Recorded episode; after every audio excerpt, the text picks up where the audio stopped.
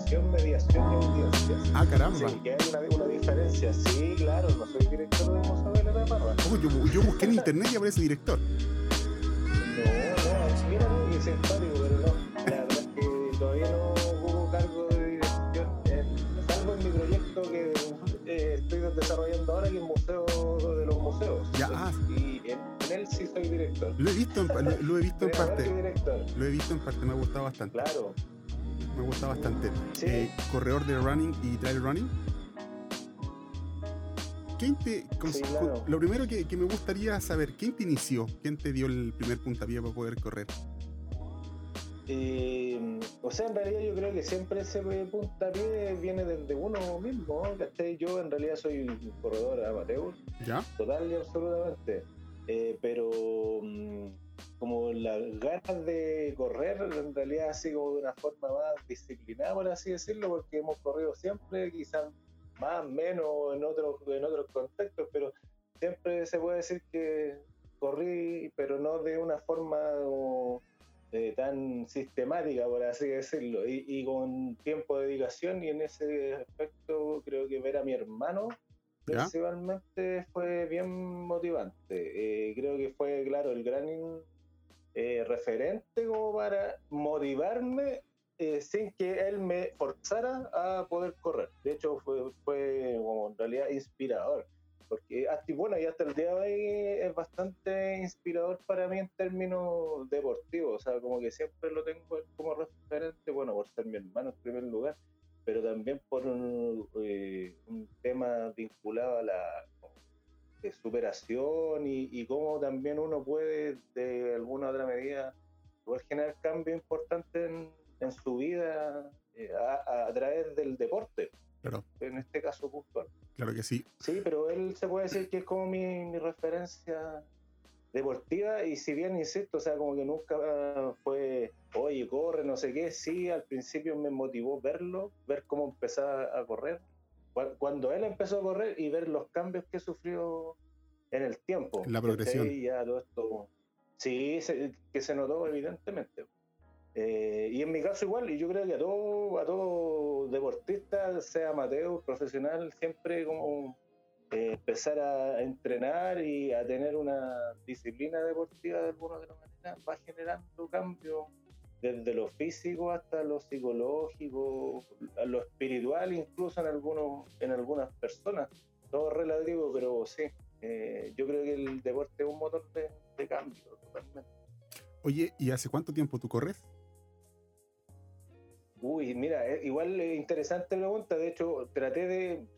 En realidad no, no preparé la, la conversación de hoy, pero francamente ya perdí un poco la cuenta. Pero yo creo que fue como el 2013 realmente. O sea, como te digo, antes corría, jugaba la pelota, igual era un asco de, de- deportivamente. O sea, de hecho yo era de, los, de las personas que o sea, siempre jugaba la pelota, no tenías que tuviera una mala condición, pero era flojo. Así en la adolescencia fue muy, muy flojo, muy, muy dejado. No me preocupé mucho del deporte y después era típico fútbol dominguero con, con chelas, ¿cachai? Post partido y todo ese rollo. Eh, pero en términos deportivos no me motivé tanto hasta que empecé a correr, que fue como el 2000, eh, será 2013 por ahí, yo creo, 2012, 2013 eh, claro, ya en ese aspecto voy a cumplir como 8 o 10 años corriendo en realidad, pues, y, también fue desde luego de manera progresiva. Primero inspirándome, como te digo, en mi hermano y partí corriendo, o sea, dije ya, me voy a volver a correr y, empecé a probar. Y era ir a dejar a mi hijo al colegio, que eran fuerte un kilómetro, dos kilómetros. Y, y así mal, ¿no? Terrible. era terrible la sensación eh, física de darte cuenta de que en realidad tu cuerpo está hecho bolsa, ¿sí? realmente. Eh, así que esa como experimentación de, el, el, padecimiento físico inicial igual finalmente se fue transformando en, en, motivación de alguna otra forma, en lo mismo, o sea, darte cuenta de que uno, y creo que una de las cosas bonitas de correr, que uno se puede ir dando cuenta de, o sea, así como va cambiando, también va viendo esa progresión que tú mencionaste. Y que si bien o sea, no es magia de ninguna manera, uno la nota. Y esa, como el, darse cuenta de que uno va cambiando y va generando eh, o, sobrepasando ciertos límites eh, poco a poco, eh, o quizás en algunos casos bastante, y se nota, eso te da más motivación para seguir como corriendo y buscando desafíos. Y así como empieza ya uno se lo empieza a tomar más en serio, porque como te decía, primero partí trotando y, desde el colegio de mi hijo a mi casa, en ese entonces fumaba, fumaba, carreteaba harto y todo el tema, ¿cachai? Y es como que por eso te decía, darte cuenta de así, oye, qué, asco estoy hecho físicamente, a después ya, tu primera carrera, así como inscribirme una primera carrera de 5K, eh, terminar, y yo a todo esto pensaba que en un 5K nunca iba a terminar en mi vida en ese entonces, pues desde luego, era una distancia así como ya loca. Eh, pero nada, pues, de a poco ahí, como te digo, ir, fuimos superando ciertas como pequeñas pequeñas metas en, el proceso hasta el día de hoy que ya ha corrido ultra así que claro tampoco es tanto tiempo pero es interesante, insisto, así como que todo ha dependido de un cambio bien vertiginoso también en mi forma de vivir, en mis prioridades, en, distintas, eh, en distintas cosas en mi vida. Así que sí, para mí correr es, bien transformador y, es terapéutico a su vez. Dame un segundo que voy a enchufar mi... Sí, dale, dale, perfecto, perfecto. Te, espero un, Tú pregúntame, te, Oye, escucho mientras. No sé este si podcast... respondí tu pregunta, me fui por la rama. No te preocupes. Este podcast finalmente yo hago un video para tener un registro de la persona con la que hablé y 100% claramente es el audio. Eh, dentro de las preguntas que me ha hecho la gente, que me han mandado algunos mensajes por el Instagram, me han dicho, bueno, yo quiero comenzar a correr porque mucha gente va a, partir de cero ahora de la, de la, pandemia, ya que es un deporte bastante barato el correr. finalmente eso, son unas zapatillas que pueden ser cualquiera y un short y tú puedes salir a correr o hasta con un buzo. Em, la pregunta más, más práctica o más, más, más sincera, ¿cuántos años tienes tú, Esteban? Yo voy a cumplir 38 ahora en septiembre. O sea, correr a los, comenzar a correr a los 30. O de hecho voy a cumplir 39, O sea, ni siquiera. O sea, comenzar a correr. ¿Viste si perdí la cuenta? Comenzar a correr a los 30 ni un problema. Porque, eh, yo empecé a correr, por lo mismo te digo, yo empecé a correr como sub 30, si no así sacando la cuenta más o menos, como lo había empezado, claro, como a los 30, 29, por ahí. O sea, cuando uno, entre comillas, o sea, a esa altura, si tú no, no tenías una, un hábito deportivo inicial, o sea, si empezaste a hacer deporte frecuentemente y, tú, y el deporte era parte de tu vida cuando eras niño, Después cuando adulto igual es más complejo, porque insisto que todo pasa también por un tema de hábitos, de hábitos ya sea, como te digo, alimentar, hábitos deportivos, comer, eh, obviamente entrenar y tener cierta disciplina, dedicar tiempo a eso, porque si lo necesitas, es fácil, pero Sí, y, uno, bueno, si se propone ese tipo de cosas y si te hace bien correr, de luego, o sea, cuentas que correr es una motivación, es, una eh, te genera una transformación y algo positivo, desde luego te va a ser mucho más sencillo, porque aquí, bueno, si bien los resultados son bien bonitos, insisto, o sea, como que podías hacer cosas y sentirte bien contigo mismo, yo creo que todo pasa por eso, pero no es magia. No, en lo absoluto, o sea, sí o sí tenéis que eh, dedicar tiempo, eh, obviamente no es, no es sencillo, hay cosas que te cuestan, si queréis mejorar más, eh, los entrenamientos se ponen más, más exigentes también, si tus metas son más altas, esas mismas exigencias también van a ser más altas, por lo tanto, o sea, esto igual, o sea, yo creo que el correr el bien es un deporte súper honesto, como dijiste tú, además de económico, o sea, claro, uno puede igual llegar a correr con zapatillas cara y no sé, todo en un outfit bien, bien de lujo, por así decirlo, pero no tiene ningún sentido. Finalmente la esencia del correr es correr, pues desplazarse con tus propios medios, en este caso con tus pies, Tus pies. Eh, y ya sea en, cemento, en el cerro, donde sea, pero básicamente esa es la esencia y yo creo que igual es importante tenerla ahí presente, o sea, de qué se trata el asunto, pero a lo que voy es que en realidad todo eso, eh, aunque sean tus metas pequeñas, sí o sí tenéis que trazártelas y tenéis que ir cumpliéndolas. O sea, si tú decís quiero correr 5K, voy a correr 5K, voy a entrenar para los 5K, ¿cachai? Y después si decís quiero correr 5K en estos tiempos, en esos tiempos tenéis que entrenar también, ¿cachai? Por eso me refería como a la honestidad de este deporte. Claro. Y allí, o sea, ya si hay gente talentosa, sí, está indiscutible, ¿cachai? Que tienen unas condiciones físicas innatas y como te digo, muchos de ellos, así a diferencia de uno que partió ya viejo, ¿cachai? Estoy mayor, como, eh, o sea, de hecho la gente me encuentra medio loco porque, oye, tú andáis corriendo y no sé qué, eh, ya a tu edad, a tu edad andáis corriendo, te creí, te creí joven. Claro. es una, una, estupidez, pero en realidad, de verdad, aquí también pasa como muy la mentalidad chilena del, con respecto al deporte había, bueno, y el deporte, yo que vengo del mundo del arte, también pasa con el arte, Sergio, ¿cachai? Como que la gente lo encuentra un aspecto que no es relevante para sus vidas, yo creo que están súper equivocados, con ahí hay problema, pero eso es generalizado y viene desde la educación, ¿cachai? O sea, si en Chile se fomentara y la, la educación deportiva desde las infancias, así como la educación artística, otro gallo cantaría, ¿cachai? Y todos tendríamos súper asociados que sí o sí tenéis que formarte deportivamente, porque veis que los, no sé, por las potencias o, deportistas de otros países, como, yo te pongo un ejemplo, Japón, ¿cachai? Ellos tienen otra disciplina deportiva, pero viene desde la infancia, aquí la cosa no es magia, y por eso te encontré aquí niños obesos, ¿cachai? Eh, y, y, bueno, y distintas cosas, o sea, niños que son extremadamente sedentarios, eh, a su edad, ¿cachai? Con el promedio en comparación con otros países que sí son, tienen una, como un trabajo deportivo de base en términos formativos sobre todo, pero la educación eh, formal me refiero, ¿cachai? No como la, ni siquiera estoy hablando de, de alta competencia, ¿cachai? Que ese es otro aspecto, pero acá claramente em, no, no, se estimula que hagamos deporte. Y eso, yo desde mi punto de vista, es un problema, pero eh, nada impide que tú en tiempo podáis desarrollar tu, o sea, desarrollar una disciplina deportiva, sea correr, nadar, lo que sea, a cualquier edad, y es lo más recomendable. O sea, si tú adquieres eso, yo creo que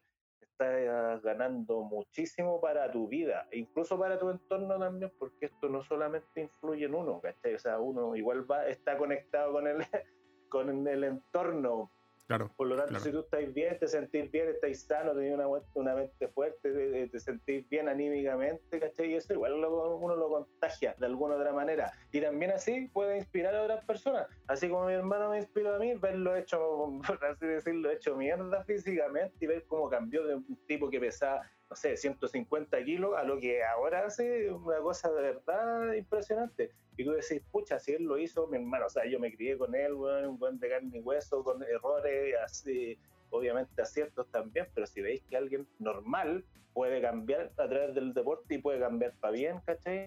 Insisto, no solo su individualidad, sino que también con lo que irradia alrededor, me parece que, puta, es una súper buena inversión con uno mismo y con los demás también. O sea, es importante el deporte, eso es lo, que quería mencionar. Hay, hay, una, hay una parte que me, que me gustó de lo que tú dijiste, yo creo que, ¿Mm? que algo súper transversal.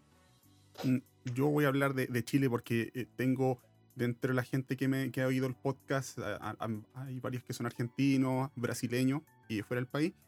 Eh, que claramente tú me estás diciendo de que eh, es importante el deporte, es importante la, la, arte en general, finalmente, fomentar la lectura, fomentar que la gente no necesariamente aprenda en el computador, sino que aprenda con lo que ve, con lo que toca y con lo que hace.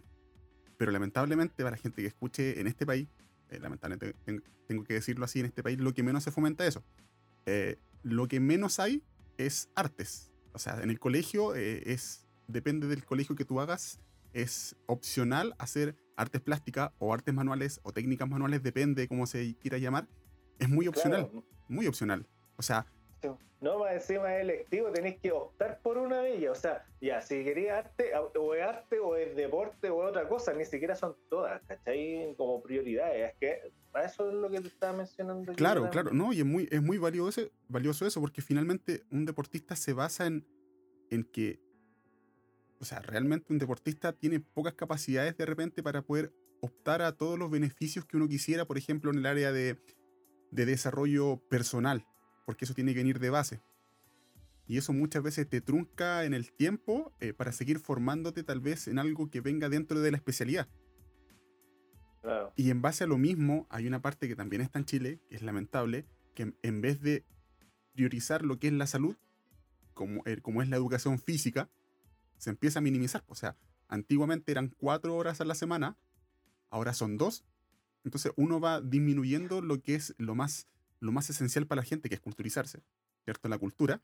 Y lo otro también es lo que son, eh, es, dispersarse o hacer ejercicio. Porque finalmente cuando tú sales a la calle, finalmente, em, según cómo te desenvuelvas en relación a lo que tú vas recogiendo como sabiduría, lo tienes que expresar de otra forma, no necesariamente por el medio de un cuento o en medio de un libro, sino que también lo que tú puedas ver en una obra y poder expresarte, y así como cuando tú corres, tú corres en relación a lo que tú pudiste haber aprendido, y eso finalmente, como dicen algunos, también es arte. ¿Cachai? Porque eh, el arte finalmente es lo que uno aprende, modela y muestra. Sí, se puede decir, es bastante, a mí me gusta también hacer como la comparación del deporte, una comparación, no una competición. Eh, eh, pero sí, tiene hartas similitudes, pero como dices tú, yo creo que todo pasa también por un tema de, como de formación. Eh, y claro, en este caso de lo que tú hablabas y yo te mencioné anteriormente, tiene que ver con políticas públicas. O sea, aquí claramente las prioridades son otras para mm, nuestro Estado que es responsable de educar y educarnos en general eh, como un derecho. Y en ese sentido, claro, ellos de alguna otra forma priorizan ciertas cosas, eh, restándole importancia a otras que son realmente valiosas como esta, como el arte, valiosa y necesaria, como el arte y también como el deporte. O sea, yo lo creo fielmente. Chile es un país que no es de... No, no tiene una como identidad deportiva tan marcada. Si tú te das cuenta en la historia deportiva, sí hay hitos de seguro. Eh, encontré con cosas bien eh, importantes que se han hecho en el deporte de Chile, pero tampoco son tantas destacadas ni tan sistemáticas. O sea, si tú dijeras, por ejemplo, no sé, pues Chile, ¿en qué potencia de, deportiva? El remo. Remo. ya, remo, por ejemplo, pero ya, vámonos al remo, vamos al ejemplo, ah, o sea, que se te vino fresco, donde podéis decir, ya, somos potencia deportiva, remo.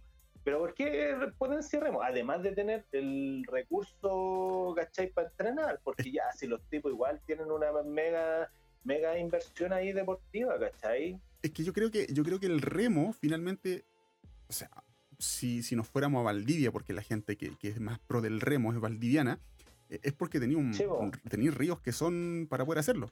O sea, esto es como finalmente como la calle para el, pero es como la calle para el corredor. Tenéis que tener una pista para poder correr, ¿cachai? No, de seguro, lo entiendo y, te, lo, te la doy, ¿cachai? Yo lo tengo súper claro. Es como, porque, bueno, si fuera por eso también, ahí y, quiero ir a la otra parte que tiene que ver con lo que tú estás diciendo. O sea, comparto en sí que uno es el medio, ¿cachai? Porque, o sea, si fuera por eso, Chile también tendría que ser una potencia el trail, ¿cachai? Porque tiene y cordillera en todo, o sea, a lo largo de Chile hay cordilleras, cerros donde correr, ¿cachai? Pero no es potencia. Y eso, insisto, va por la segunda parte, como el segundo aspecto que a mí me parece que es más importante, es que no hay una inversión, eh, y, cuando hablo de inversión no me refiero solo a plata, sino que también una proyección del tema deportivo eh, y a largo, de como de largo aliento, de largo plazo, ¿cachai? Cosa de que permitieron que se genere un proyecto y eso no es un proyecto tampoco puntual, sino que eh, es como a, manera de política pública de estímulo del deporte, ¿cachai?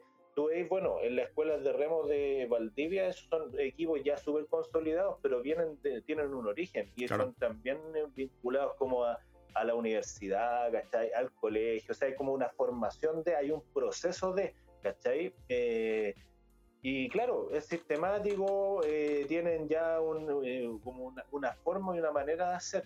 Y por eso se sigue manteniendo en el tiempo, además del, recurso. Pero en el caso de, los otros deportes, no solamente el trail, eh, finalmente el tema pasa por una solución individual. ¿Cachai? Eso en realidad el deporte y el deportista chileno se rasca con sus propias uñas. Si bien hay federaciones, sí está bien, y, no niego que se ha ido avanzando en el tema, pero yo vuelvo a lo mismo, Como que acá, acá solamente no, y no pasa por que haya una federación profesional, sino que en nuestra formación básica como personas, ¿cachai? Eh, es ahí el problema. Porque ya, si llegaríamos después a la federación, pero tú tenías una base desde chico, desde kinder, te están enseñando que el deporte es súper importante y le dan prioridad. Eh, y a potenciar tú, tus eh, ¿cómo se llama? habilidades deportivas también, que ese es otro tema, porque claro, o sea, que los manden a todos a jugar baby fútbol hoy en día no tiene sentido, si no todos somos buenos para la pelota, ¿cachai? No todos somos buenos para correr, no todos somos buenos para nada hay variedad de, cosas, de talentos, de motivaciones también que te permiten ir mejorando, ¿cachai? Pero acá no hay como tampoco esa selección ni, ni, una, mm, ni una variedad de opciones que tanto niña o niños eh, puedan escoger eh, para seguir desarrollándose. Y como te digo, se entra en un proceso virtuoso, ¿cachai? Eso hoy en día, creo yo, no pasa, lamentablemente. Y ahí donde también, o sea, mira, te voy a poner un ejemplo súper cercano. Eh, yo, lo, he estado dando también vuelta a este asunto en general en términos de educación y, no solamente con el deporte, sino que también con el arte. Vámonos a Argentina, ¿cachai? Ahí lo encontréis con un país que si bien tiene muchas, eh, muchos problemas sociales, tanto más que nosotros, eh, sí tiene una formación deportiva muy diferente, ¿cachai? Y sí tiene un, como un, eh, un espíritu eh, diferente, pero eso no es gratuito, ¿cachai? No es porque hay, eh, son como, no sé, pues, una, una, como una mezcla, ¿cachai? Entre italiano y no sé, no, o sea, no pasa solamente por un tema genético ni de mestizaje, ¿cachai? Sino que también pasa por cierta forma y políticas públicas o política de Estado en su proceso histórico que lo han llevado a ser un país deportivamente como competitivo. Ahí, hagamos el mismo ejercicio. No, es distinto. Dime, ¿en qué potencia Argentina? No, es, distinto. ¿En qué potencia Argentina? No, sí, es distinto, son más. o sea, claramente, no, no, no, a lo que voy es que la clave está ahí. Sí, sí, claro, porque si hablamos de Argentina, ¿en qué potencia? Fútbol, partida, tenía el rugby, tienes el polo, tienes... Eh, hockey. Hockey, tienes chuta, un montonazo de cosas que son, que son buenos. Pues, entonces, claramente son políticas distintas y, se comparte eso. Se comparte porque finalmente pasa a política pública en donde se, se aborden las diferentes instancias, en donde la gente puede hacer un deporte que, sea de gusto y que sea, que sea de alcance para todos. Sí, también, pero aunque mira, Sí, pues te, te cacho ahora dónde vais. Porque, pero insisto, no solo depende de la plata y de la plata que tenga uno, porque volvemos a lo mismo. Eh, el Estado debería asegurar también y, e invertir en esos deportistas que tienen talento y no tienen las lucas para, ¿cachai? O sea, no podemos decir, eh, o, sea, y pasa, es que, y, y, y, porque pasa, ahí está, creo yo, el problema, porque en realidad también hay un tema de accesibilidad y de, desigualdad y de inequidad, que en realidad también esto se refleja el mismo problema social que tenemos hoy en día en Chile, ¿cachai? O sea, no es, no es gratuito de que haya, eh, hayamos tenido un estallido social eh, todo, o sea, la vida, el deporte, todo está relacionado. Sí, no, sí, yo todo. te doy ese ejemplo eh, en lo deportivo, es lo mismo, ¿cachai? Pero aquí voy, y es donde creo yo que está el error, es que, claro, eh, solamente entendemos que una persona que tiene acceso a indumentaria, materiales, un equipo, eh, pueda practicar cierta disciplina, ¿cachai? Y Claro. yo creo que no debería ser así. Claro que sí.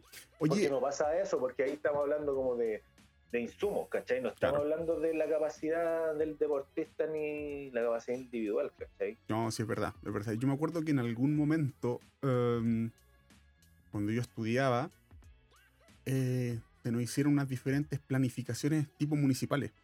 Era por un estudio que teníamos que hacer nosotros de, de, de- de- de- ¿cómo se llama esto? De, vivienda, de, de vivienda y urbanismo en un, en un, eh, en un, ¿cómo se llama esto? En un curso que yo tomé en un ramo. Y te decían claramente que las municipalidades, dependiendo del estrato social o el estatus social, era lo que te implementaban eh, cuando hacían un parque. En, Claro. en las, vi- en las áreas más pobres, más pobres, por ejemplo, en las zonas más pobres, más periféricas, lo primero que, que instalaban eran una cancha de fútbol. Y un, Sí. y un terreno baldío. ¿Para qué? Para que el terreno baldío la gente pudiera ir a sentarse, eh, ir a comer. Era porque se dice, en ese tiempo, yo te digo hace como unos nueve años atrás, era porque la gente como vive así nada, tiene que, para que salga a su casa y salga cerca, no salga muy lejos. Porque los parques grandes están lejos. Y los parques grandes son en comunas de mayor poder adquisitivo. Esto no lo digo como, como una queja, sino como lo que el estudio que hicimos nosotros hace mucho tiempo. Y en las comunas más, con más poder adquisitivo, la, la, diferenciación de- del área verde era mucho más distinta. Canchas de fútbol, o sea, can- mini canchas de fútbol, canchas de baby De fútbol de- y de pasto, ¿cachai? Entonces era una cosa que, mm, que, que se, que se puede apreciar eh, a simple vista y te lo, te lo digo como, como construcción, que finalmente la planificación es así. Y es lamentable, pero bueno, es lo que lamentablemente así es como, como tú dices, la idiosincrasia del chileno. O la idios- idiosincrasia Sí, en muchos no lados. Que Claro, te- igual ahí, ojo con eso. Yo, eh, o sea, tengo discrepo con lo que tú ¿Sí? estás diciendo. Debo, de- debo mencionártelo. O sea, una, eh, eh, es efectivo. O sea, tú estás constatando lo que pasa, pero vuelvo a lo mismo. O sea, yo creo que todo esto y el estallido social y, y toda la inequidad es, eh, o sea, el estallido social y lo que tú estás mencionando es reflejo del problema. Claro. Yo creo que ahí está el, el tema que estamos teniendo, es precisamente eso. O sea, como que hay una diferencia de por tener más recursos, ¿cachai? Cuando, insisto, o sea, aquí eh, es el Estado el responsable de todo esto, o sea, entendiendo eso.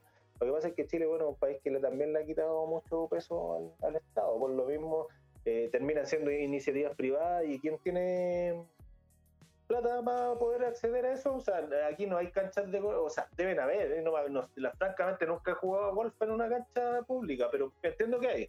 Eh, pero, Sí, hay una, mm, hay eh, una. son pocas, ¿cachai? Pero no, todos pues, practican eh, polo, ni golf, ni, ni como decís tú, claro, los pobres juegan a la pelota y pueden chutear armarse, una, armarse un- un partido con una pelota de trapo y lo que sea en una cancha de tierra llena de piedras, ¿cachai? Eh, y claro, y los otros no, pues pueden nadar, pues, es un tema de accesibilidad que insisto, o sea, yo no estoy, o sea, sí estoy hablando de inequidad y de un tema social importante, pero creo desde mi punto de vista que precisamente es ahí donde recae nuestro, problema. Y no y cuando tú dijiste como que es nuestra idiosincrasia, yo no lo creo, o sea, en este caso no, no estamos optando a esto como, como no es, o sea, en cierta forma no es parte de los derechos, o sea, no se están asegurando en ese sentido los derechos, es lo básico lo que se está entregando. El caso de, lo- de la pregunta que hizo Olven hace un rato, que estaba comentando acá también Amigo red, dice. ¿Cómo estaba? ¿En qué? eh, Claro, ¿en qué invertirían? ¿En educación o en deporte? ¿Y cuál te lleva a la otra? Yo te puedo decir así inmediatamente que, o sea, podría invertir en educación total y absolutamente. La mejor inversión que voy a tener a futuro y, pero ojo, o sea, cuando hablamos de educación también es un amplio espectro. Educación artística, educación eh, también deportiva. Eh, y, insisto con esos dos puntos porque así como tú mencionaste, Sergio, en un momento, eh, son temas que en Chile no están siendo priorizados. Es como, mira, te, te llevo el ejemplo pandémico. por ejemplo, ¿qué pasa con los profes de educación física en la pandemia? Claro. ¿O qué, crees tú? No sé si has conocido la opinión de algún profe de colegio de educación física. Tengo, es más, tengo un amigo. ¿Cómo trabaja un profe? Mira, tengo un amigo, tengo un amigo que la verdad lo tengo, lo tengo invitado, que no me ha respondido todavía, y ahí le voy a hacer las consultas de cómo lo está viviendo él.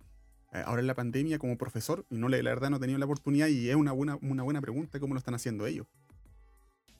Claro, pero mira, yo te lo menciono porque, claro, o sea, ya para los profes es difícil hacer clases, ¿cachai? Es distinto que nosotros tenemos conversa, una conversa con un video, una videollamada, ¿cachai? Pero hacer clases, ejercer la docencia, la pedagogía con estos formatos es bien fregado, no solo por el profe, porque yo a mí me consta de que muchos profes, tengo amigos y conozco más o menos el medio, de que eh, se enmeran por hacerlo mejor, como siempre, con sus estudiantes, ¿cachai? Eh, por un tema de vocación y, bueno, además porque es su pega, pero en realidad hacen lo mejor posible. Pero hay temas de, eh, volvemos a la accesibilidad, ¿cachai? En este caso digital y, todo ese tipo de cosas que no solo dependen de ellos y, de su conocimiento y de su nivel de alfabetización digital, como para esta, para esta, para este formato, sino que también depende de el, caso el receptor, de como los niños y niños o jóvenes que están formándose en este momento a través de una pantalla. Pero ya, podría hacerlo, imagínate hacer una clase de lenguaje, pero imagínate hacer una clase de educación física a un colegio público, volvemos a lo mismo. Es distinto quizá a un colegio privado, pero un colegio público donde no todos tienen computador, no todos tienen un, una conexión decente a internet, ¿cachai? Ni sus papás tienen tiempo para prestarle el teléfono o no sé qué, no sé cuánto, se vuelve un problema. El, el criterio que yo escuchaba incluso, o sea, yo llegué en un momento de la pandemia, hace como unos tres o cuatro meses atrás, a escuchar a algunas autoridades que decían, y es más, se, desvincularon muchos profes porque decían, oye, eh, hagamos clases virtuales, pero como que no hagamos cosas que no sean prioridad, como por ejemplo arte, educación física. ¿De qué me estoy hablando con eso? ¿Cachai? O sea, ese es precisamente, y, te vuelvo a repetir el problema. Acá cualquier cosa que no sea matemática, que no sea lenguaje, que sean cosas que, entre comillas, te, te van a aportar algo, que ese algo se interprete inmediatamente en un tema económico a la sociedad, no, no existe, no es importante, no vale. Y ese es precisamente insisto, nuestro gran problema. Hay que cambiar, eh, o sea, si tú me, decís que opto yo, educación, y educación en este sentido, eh, precisamente para formar gente que esté súper consciente de la importancia que tienen el deporte, las artes en su vida, ¿cachai? No solamente a nivel de, oye, me voy a ganar la vida, eh, porque sí, van, van a haber gente que eh, como así hay ingenieros, hay otros que van a ser artistas y un ingeniero no podría ser artista, quizás sí, pero no va a querer, no tiene la motivación ni la pasión ni, ni la técnica ni incluso el oficio para hacerlo, ¿cachai? Y viceversa, pero ¿por qué uno es más que otro? Es más valioso que otro, ¿cachai? Ese es el problema, insisto, hay que cambiarlo sobre todo no pensando en en los ganadores o los deportistas de elite, sino que más bien como una conducta social eh, relevante para nosotros, ¿cachai? O mm. sea, siempre, o sea, el cuerpo de eh, mente sana en cuerpo sano también viene de una reflexión, pues, ¿cachai? No menor, o sea, por, algo se decía lo mismo. Por lo tanto, si nosotros no le damos prioridad a esa weá, vamos a estar eh, sin, sin ser eh, y caer en el gordofobismo, ¿cachai? Ser gordofóbico, pero sí eso finalmente te trae problemas a la larga de distinta índole, de salud y de salud pública. Volvemos así, ¿cierto? Es como, insisto, está todo conectado, son un sistema, ¿cachai? Por lo mismo, creo que es súper importante tener presente todos esos elementos y, y, también cuando se trata de educación, eh, exigirla, porque es un derecho. Claro que Así como la salud es lo mismo, pero está todo relacionado. Así que al menos, o sea, es lo que yo considero al respecto. Oye, Esteban, una consulta, volviendo al inicio de, una, de, las cosas que tú me dijiste. eh, pero de correr claramente. Em, como tú me dijiste, tu primera carrera fue de 5 kilómetros. Claro, así como oficial, con numerito y la parafernal, inscripción y todo el rollo. Sí, fue así, fueron cinco gas, si no me equivoco, fueron las de Consalud. Ah, ya, y se eh, terminó esa carrera, ¿no? ¿La terminaste? Sí, la terminé bien. De hecho, si no me equivoco, incluso corrí con mi sobrino, loco. Y fue muy bacán. Eh, con el hijo de, de, Ricardo, mi hermano, y fue muy bacán. Él también corrí, corrimos de la mano. Él eh, tiene es una persona que tiene baja visión. Ya. Eh, por lo tanto, claro, corrimos juntos. Él era en ese entonces, imagínate, vos siete años más, más pequeño, tenía cuatro, no, tenía como cinco o seis años. Buena. Si no me equivoco. Él siempre ha sido bien motivado. Ahora, obviamente, está con el tema de la pandemia, perdió un poco de motivación. porque tampoco es que pueda salir mucho, tiene alta energía, pero eh, la cosa es que corrí yo me sentí súper bien y me sentí súper bien también corriendo junto a él. Igual me como que me preparé dentro de... O sea, pues logré toda esa barrera, o sea, desde de, lo que te mencioné a terminar esa carrera de 5 K, a mí fue puta como ganar un maratón o, una carrera de velocidad, ¿cachai? O sea, ya de cumplir con esa pequeña meta, que era terminar 5 kilómetros, que yo en ese entonces nunca pensé que iba a poder correr, y, más sintiéndome bien y más tratando de dar lo mejor posible, que eso es súper importante igual. Eh, no, fue muy bueno, fue una súper bonita experiencia. Oye, y con eh, otra pregunta, ¿qué es lo que se gana y qué es lo que se pierde cuando uno comienza a correr? Porque uno gana mucho cuando corre. yo.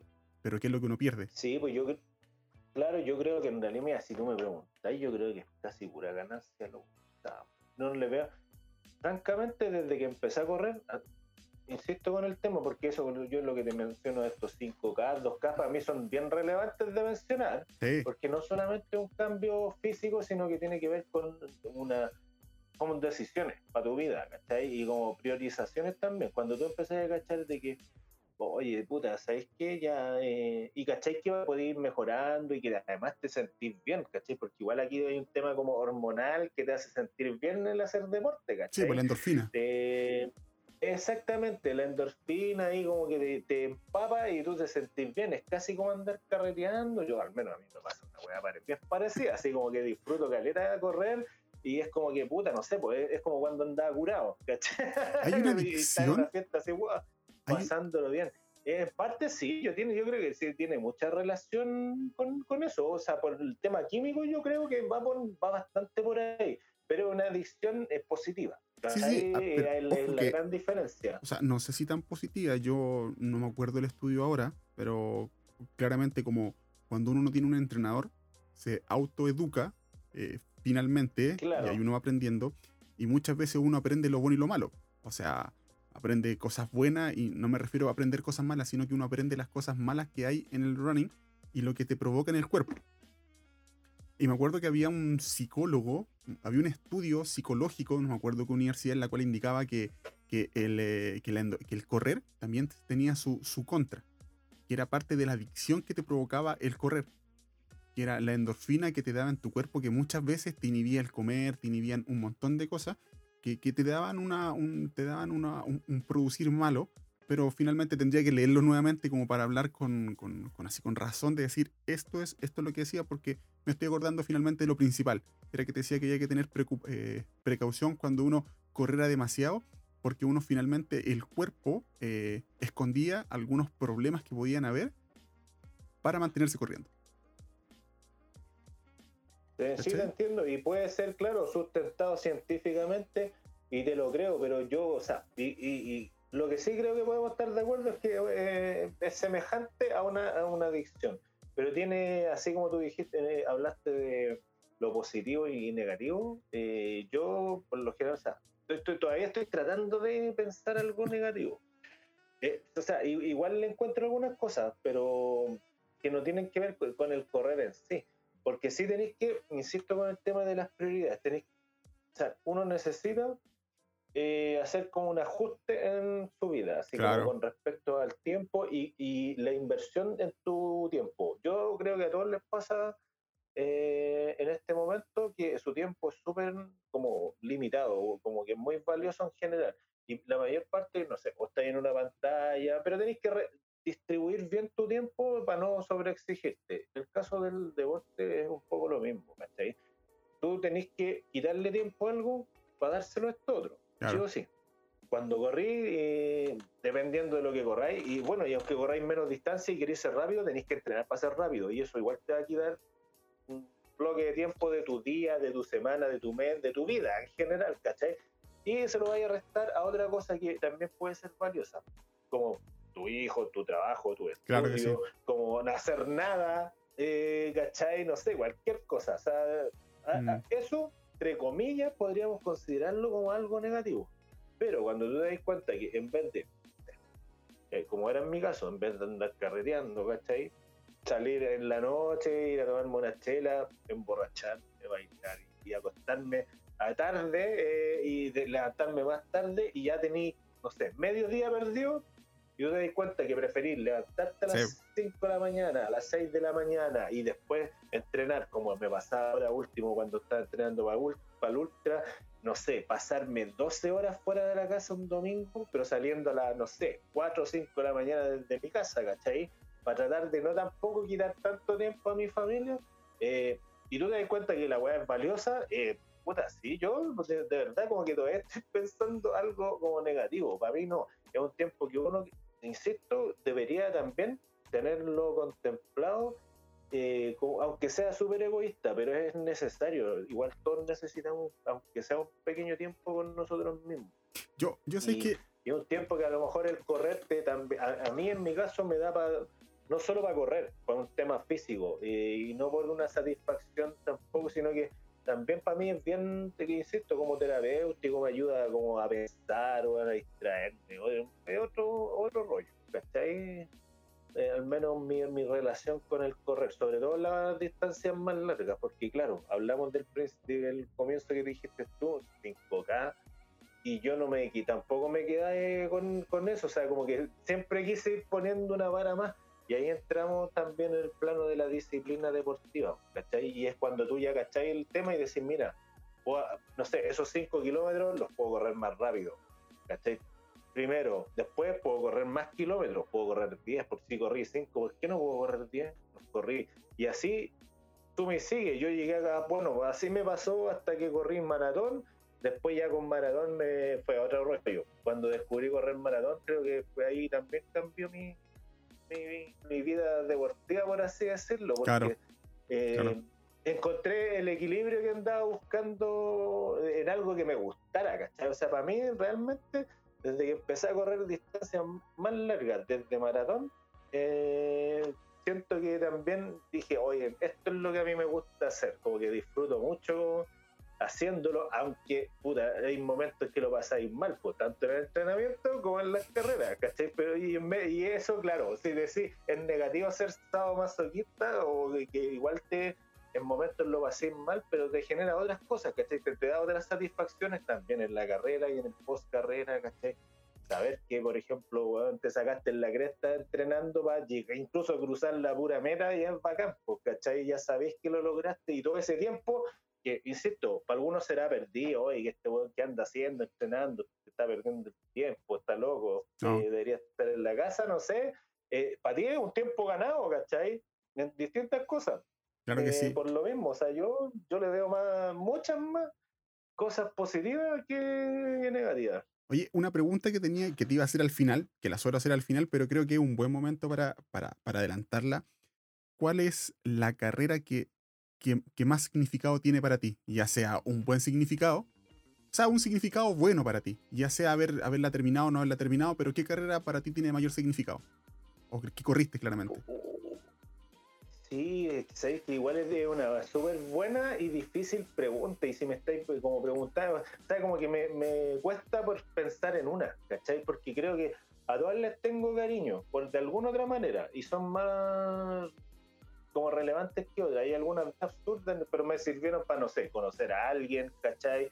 O de alguna otra manera de marcarnos, pero, en términos de proceso como de... Por ejemplo, yo te digo una... En términos de proceso de, preparación son... Bueno, sí, dime. Mira, yo te voy a decir una que, que te va a acordar tú también. Que para mí la, una de las carreras que más me ha marcado y que tengo muy buenos recuerdos eh, fue Tiltil Lampa. Tiltil. La que, la que salí desclasificado, la del DNF, no la del antepasado, cuando fui DNF. Que no la alcancé a terminar. Eso, el, el año, eso fue el año pasado. Antepasado, antepasado, el pasado no fui. Ah, dale. Cuando hablábamos, conversamos. yo, yo, de hecho, a mí, qué, interesante, porque yo el año pasado fui a Tiltil y fui DNF, por eso te ¿Por qué, ¿Por qué lo digo? Claro. De hecho, es mi primer y único DNF. Sabéis que yo, esa carrera, para mí, una carrera tiene no un significado porque uno la termina muchas veces, porque la terminaste antes, porque tuviste buenos tiempos, no. Para mí una carrera se, se lleva en el cúmulo de cosas que tú experimentaste y cuando llegaste a la meta y que cuando pudiste reposar esa carrera pensáis cómo estuvo. ¿Cachai? Fue el cúmulo de cosas, porque yo tengo amigos que me han dicho, no, ¿cuál es tu mejor carrera? No, cuando salí segundo, o llegué 10, o hice el mejor tiempo. Pero, ¿y la disfrutaste el recorrido? No, no, a mí me importa el, llegar a en qué puesto llego. O en qué lugar llego, o cómo llego. Yo, para mí, por ejemplo, la, la, carrera que yo hoy día, siendo que yo he corrido muchas carreras de trail, muchas carreras de, running, eh, maratones incluyo, eh, la carrera que más me ha marcado a mí y que más recuerdos tengo eh, e, es, esta carrera que es el Tiltil Lampa. Porque lo sufrí pues, de partida, porque la primera, la primera subida es increíble, lo pasáis muy mal muy mal, cuando llegáis arriba y veis todo eso y decís que lo que está atrás es algo que te acarrea buenas sensaciones porque lo pasaste mal, pero te llevan a lograr algo arriba y después todo es sufrimiento, pero, pero vais sonriendo porque todo esto es un proceso. Sí, de todas maneras, mira, en tu caso me, me parece una súper buena experiencia y yo Tiltil la recuerdo por bien y por mal, o sea, es una carrera que no pasa desapercibida, en eso estamos súper, súper claro. Y de hecho yo me considero empatado con Tiltil Lampa. Este año iba a ir por mi revancha, aunque no hubiera llegado, me hubiera baleado. O sea, si hubiera llegado como estoy ahora, Tiltil me bota, ni no, llego ni al corte, o sea, no, ni lejos del corte. O sea, con eso te digo todo. Para mí Tiltil, igual, o sea, ya que hablamos de Tiltil, si bien no, no sé si, que claro, una cosa es como ¿Cuál es una carrera que como que yo rememoro bien y bacán? Por eso te como que te anticipaba un poco ese tema, porque para mí la carrera también en sí no es solo la carrera, ¿cachai? Es también la preparación para la carrera. Es un, es un, tema bien interesante, pero es como que es el proceso para, porque desde que tú empezás, o, como que tú aprendí también ese rollo, es distinto como, man, como enfrentáis te, enfrentáis deportivamente al, objetivo, ¿cachai? Si tú decís, ponte este año, no, no, es como correr, voy a correr, voy a correr por correr y voy a correr todo, ¿cachai? Sino que quiero correr esto y quiero correr lo, mejor posible, lo, lo que ojalá den mis capacidades. Y lo quiero hacer también, físicamente bien y mentalmente bien, ¿cachai? En el caso de Tiltil, a mí me pasa una cosa súper interesante, o sea, yo la recuerdo, la recuerdo bien mal, insisto, y de hecho la tengo pegada porque, mira, me dice con la pandemia también me puse a recordar mi carrera y todo el rollo y la tengo ahí bien aparte. De hecho, para mí es como un, es un trofeo negativo, pero es un trofeo y de hecho lo tengo al frente de mi máquina. O sea, la primera weá que veo cuando entreno es mi, dorsal de Tiltil. ¿Ya? Que es la vez que me sentí apaleado por el cerro y donde te muestra tu mayor que te hace sentir eh, súper eh, ínfimo eh, en, términos como de la naturaleza, ¿cachai? ¿Por qué? porque, claro, el cerro en este caso, en el trail, está al mando, es el cerro y el clima, desde luego, ¿cachai? Yo, el primer año que mencionaste tú cuando fuiste al DNF, yo terminé la carrera. Sí. era mi primer til-til, terminé, puta, hecho mierda, fue muy interesante, había entrenado, siempre trato de entrenar responsablemente pero no lo había hecho del todo bien. Y era como, bueno, mi primer tiltil, era mi primer circuito de, de latitud también. Estaba como experimentando con eso y dije, ya voy a ir a tiltil con todo, va, bacán. Entre, incluso fue a entrenar antes también con Olven, con un equipo ahí, igual la pasando bastante bien y mal a la vez, eh, pero ya tenía como reconocido medio circuito, o sea, como que traté de hacer lo mejor posible. El 2018 eh, terminé, ¿cachai? Eh, como sea, pero terminé. Y bacán ahí vamos unos, Esteban uno, Tiltel cero. Pero el año pasado, yo en ese momento estaba en proceso de preparación. No era mi carrera, o sea, yo no iba a Tiltil tampoco a hacer una. Una gran carrera porque no era mi objetivo. Mi objetivo era correr en este caso y ya estábamos preparando para Endurance. ¿Cachai? Y dije, pero Tiltil, weón, es la mejor en menos distancia, la mejor prueba de fuego, el, eh, la cantidad de kilómetros, ¿cómo se llama? del nivel positivo que me puede dar antes de esta otra weá. Lo puedo pasar tan mal como en, como en el Endurance. Así que había que ir a Tiltil, ¿cachai? Pero, ¿qué, ¿qué pasó en ese caso? Es que yo pequé extremadamente de confiado y de ingenuo, ¿cachai? O sea, fui como que cometí errores de principiante y además fui confiado porque dije, estoy mejor entrenado que el año pasado. Y, eso es real, porque estaba haciendo un entrenamiento bien intenso y con entrenador, ¿cachai? Cosa que también incorporé en mi vida eh, últimamente. Y después de eso, ya me encontré en la carrera, nos tocó el año más seco de, de la vida. El año pasado, sí. sí no había pero absolutamente ni una weá de nieve, weón, no, era pura tierra. Y no, a mí, bueno, además, otro error que justo en esa carrera, que por suerte me pasó antes de mi objetivo, es que, bueno, no le hice caso al entrenador, por, ¿cachai? La planificación de la carrera. Yo dije, bueno, insisto, o sea, como que fui porfiado, fui, weón, sobrado con la weá, dije, no, si esta weá la voy a pasar, estoy mejor entrenada, lo mismo. Además fui poco precavido, ¿cachai? O sea, pequé de principiante y no le hice caso al entrenador, fui porfiado. Porque esa, esa mm, subida que dijiste tú, weón, yo la, ataqué. Dije, weón, voy a hacer todo, voy a, voy a probar atacar esta weá, yo puedo. Y ataqué esa weá sin bastones. Más encima, ¿cachai? Yo iba con bastones, ¿eh? Dije, porque ya cacho el tip, pero voy a esa weá voy a ir con todo y la bajada, me lo, la primera, después de esa gran subida, la bajada que viene, me lo voy a tomar como piola, ya sabía que era come piernas, que no había ni una hueá de nieve, que la iba a estar dura.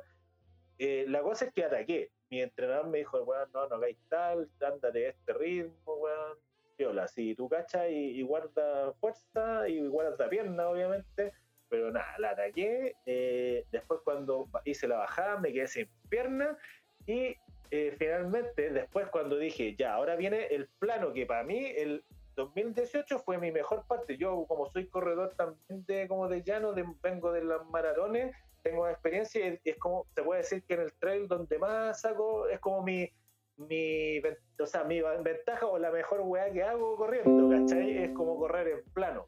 Eh, puedo agarrar buen ritmo e incluso buena velocidad, ¿cachai? Eh, y en ese momento, el año 2018, yo ahí marqué la diferencia y corrí, weón, puta, bacán, pero ahí tenía piernas, ¿cachai? ¿Ya? Y también eh, en ese entonces no sé ni siquiera, ah, sí, sí, fue, andaba, fue la primera vez que andaba con bastones y tenía bastones. Pero cuando llegué al puesto de abastecimiento y dije, ahora es el momento de ya, de correr, picar y sacar los bastones. Fui a sacar los bastones y se me habían agripado, no los había revisado antes y bueno, no los pude abrir. Así que callé. Y toda la carrera del resto sin bastones. Y ahí cuando me vi en esa dije, ya callé. Y después cuando empecé a correr en el plano y traté de correr en el plano, me di cuenta que me había quedado sin pierna. Y después ya fue un infierno la wea. Así que no, y bueno, no alcancé, llegué como tres minutos después del corte y caí no. es, como, es como eh, pierna. sí, no, y no, y le puta el calor que hacía una weá de mierda. Me encontré con corredores ahí avesados también, pues de hecho fue también, el, si no me equivoco, uno de los primeros eh, poco más 60 de ahí, como, o sea, de, los corredores más 60, así como gente igual que estaba bien preparada, bien experimentada también, y, y cagamos todos, como, no, se fue un cortazo, y bueno, yo no me lo esperé, y fue como un así como una roca en la cara. Y, y, en realidad es mostrarte humildad y como te digo, saber que no, que finalmente no podí tampoco descuidar ningún detalle en este, en este caso. O sea, pero me pasó como un momento justo, creo que para mí fue como el punto de inflexión en el entrenamiento para el endurance de lo, del año pasado. Voy a hacer... Así como que era necesario ese DNF, siempre puede ser necesario. Voy a hacer un pequeño lapsus que yo creo que tendría que haber comentado esto, pero voy a hablar un poquito de la carrera que es Tiltil Lampa, que es una carrera no tan larga, son 34 o 35 kilómetros aproximadamente, que tiene casi 3.000 metros positivos. Para que se hagan la idea, en 35 kilómetros 3.000 positivos es bastante complejo. Pero la primera subida que Esteban está hablando, que, es come pierna, que son aproximadamente 1500 positivos, la primera subida, la, que te, la que te saluda, es como el saludo a la bandera, son los primeros 1500 metros positivos que tenéis que hacer. Entonces, para hacer el contexto, y ese año, que él habla, el 2019, cuando él fue DNF, eh, el dos tercios de las personas que, de las que se inscribieron no terminaron. O sea, si eran 100, no terminaron 60. Y eso fue y se hizo algo súper complejo porque eh, hubo una queja súper importante en donde había gente que había ido a correrla sin haberse inscrito y lo tuvieron que ir a, ir a buscar, ¿cachai? Una cuestión que más o menos fue, fue bien, fue bien comentada. pero como Charqui iban a, morir como Charqui en el cerro porque hacía un calor pero infernal ese día, sí, estaba, pero no, no, mira, se juntaron todos los factores y bueno, y así la carrera es difícil, sí no, no es para nada papa. Yo, de hecho, cuando ese el 2018, cuando tú ya fuiste DNF también, yo pasé jabonado al corte, pero lo pasé, ¿cachai? Pero habían otras condiciones climáticas. O sea, aquí insisto que siempre el factor como natural que no está en ti, porque te podéis preparar, o lo que sea, te pudiste hacer mierda corriendo y entrenando de la mejor forma. Hiciste todo lo mejor, pero llegó el momento de la carrera y te sacaste en la mierda y chao carrera. O sea, yo iba. ojo que yo iba bien. que no podéis controlar. Yo iba no bien. controlar tanto. Mira, yo iba bien en la carrera, en esa carrera yo iba bien. Y no estaba tan bien preparado, pero iba aceptablemente bien. Y en el segundo puesto de corte, pues, punto de corte, eh, había pasado como 15 minutos antes del punto de corte y hay una roca. Hay una roca en ese sector que tú pasas y, y me caí con la roca. Y ahí la rodilla izquierda, ahí me golpeé fuerte con la rodilla izquierda y yo dije, tal vez se me va a pasar con los kilómetros, con, el, con, la con la calentura se me va a pasar y no. siempre piensa la fue, al, fue al revés, pasaron 3 kilómetros, 4 kilómetros y ya el dolor era demasiado, la molestia, después venía una, una subida que no tenía ni pensado por ningún lado, una, un choricito que subía que son como 400 metros positivos, ya dije, morí.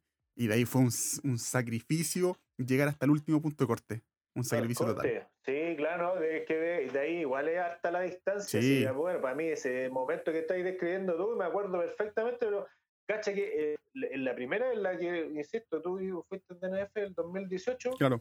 Eh, yo, bueno, igual, o sea, te hace, te recuerda lo que significa, o sea, por algo es como la carrera más, o sea, la que tiene como un, cartel más de, de, sufrimiento que así como que sí o sí vaya a ir a, enfrentarte con el tema. Y como te digo, y es por el, por el del nivel, por el cerro mismo así, pero también es por el tema del clima, creo yo. Así como que se juntan todos esos elementos para hacer una carrera bien que es interesante y es desafiante, porque, o sea, ¿tú crees que yo no voy a ir por la revancha de Tiltil? Claramente sí, pues voy a ir, pues voy a ir a buscarla, porque no voy a quedar empatado con esta weá y, no voy a hacer y no voy a hacer DNF, pero cuando vaya, voy a ir por Tiltil. ¿cachai? O sea, me voy a ir a prepararte para la wea. Y eso es lo interesante, que finalmente, claro, por ejemplo, esa carrera sí te invita también a verla como un desafío, como un objetivo interesante. No solo, o sea, sí, y hay buenos que son súper pro, que la ven como un escollo y claramente es más difícil, pero van a ganar y todo el rollo. Pero para otros weones es simplemente terminarla, pues, o sea, de eso estamos hablando. Claro. Sí, sí, súper. Es una carrera súper compleja. interesante, como te digo, o sea, a nivel de, o sea, til, o la weá que sea, yo creo que lo importante es el, desafío. El desafío y cómo eh, podí de alguna otra forma prepararlo. Porque también tiene otra cosa buena esto, y hablamos que no es magia en lo absoluto, sino que yo sí todas las metas explican una preparación. O sea, si tú vayas a correr en pelota me refiero en pelota sin haber hecho nada sea, no puede igual ir a correr a Tiltil y terminar Tiltil, a menos que sea un weón muy talentoso. Y soy como casi una cabra que ahí así como en el cerro, ¿cachai? Y que, no sé, ni siquiera tenía una formación deportiva, pero es como que sale natural andar estudiando cerro, weón. Como Heidi, no sé, algo por el estilo. claro, como Pedro, el, pastor de Heidi, ¿cachai? No sé, algo por el estilo puta, la va a ir a pasar mal y ni siquiera a llegar al primer puesto en la weá. Pero si tú claramente te preparáis, eh, vas a, ¿cómo se llama? A terminar. Si va a cortar este te llamo.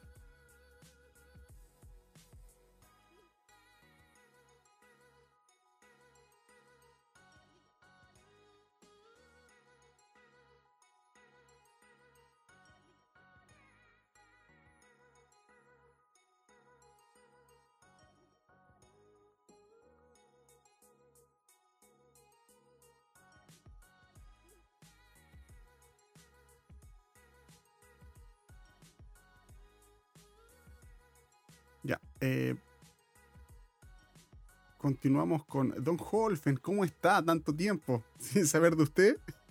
Em, gracias por la participación, Holfen. Bastantes preguntas me han gustado. Gracias miles. Vamos a llamar a Esteban nuevamente. Em, para. Porque está bastante interesante la conversación, la verdad. Está bastante entretenida.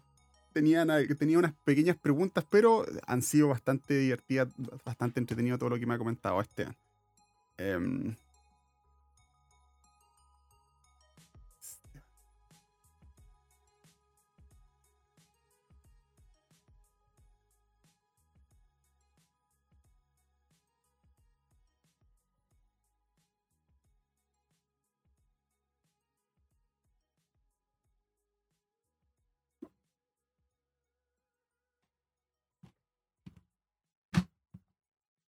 Ahí sí, se cortó. volvemos. ¿Ah?